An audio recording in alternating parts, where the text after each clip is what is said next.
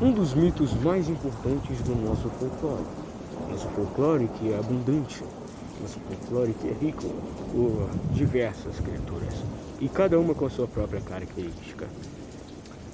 Boiuna, ou cobra grande, era uma gigantesca serpente. Habitava os rios caudalosos da Amazônia.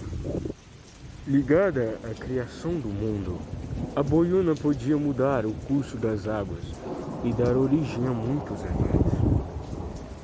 Ela saía do fundo dos rios para atacar os barcos e devorar pescadores, levando-os para as profundezas.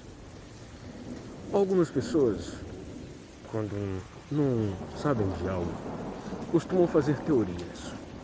Como? Existe uma teoria que diz que a Boiuna engravidou e teve dois filhos, Maria Caninana e Honorato. Podia virar gente ou cobra. Honorato era bondoso e sua irmã cruel. Os dois lutaram até a morte.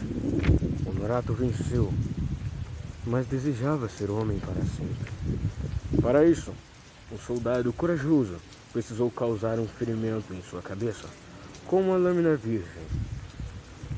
E assim foi salvo de sua maldição. Bom, esta é a história desta serpente enorme que habitava nos rios caudalosos da Amazônia. Bom, espero que vocês tenham gostado. Sinceramente, posso dar uma porcaria, mas é isso aí. Valeu, falou.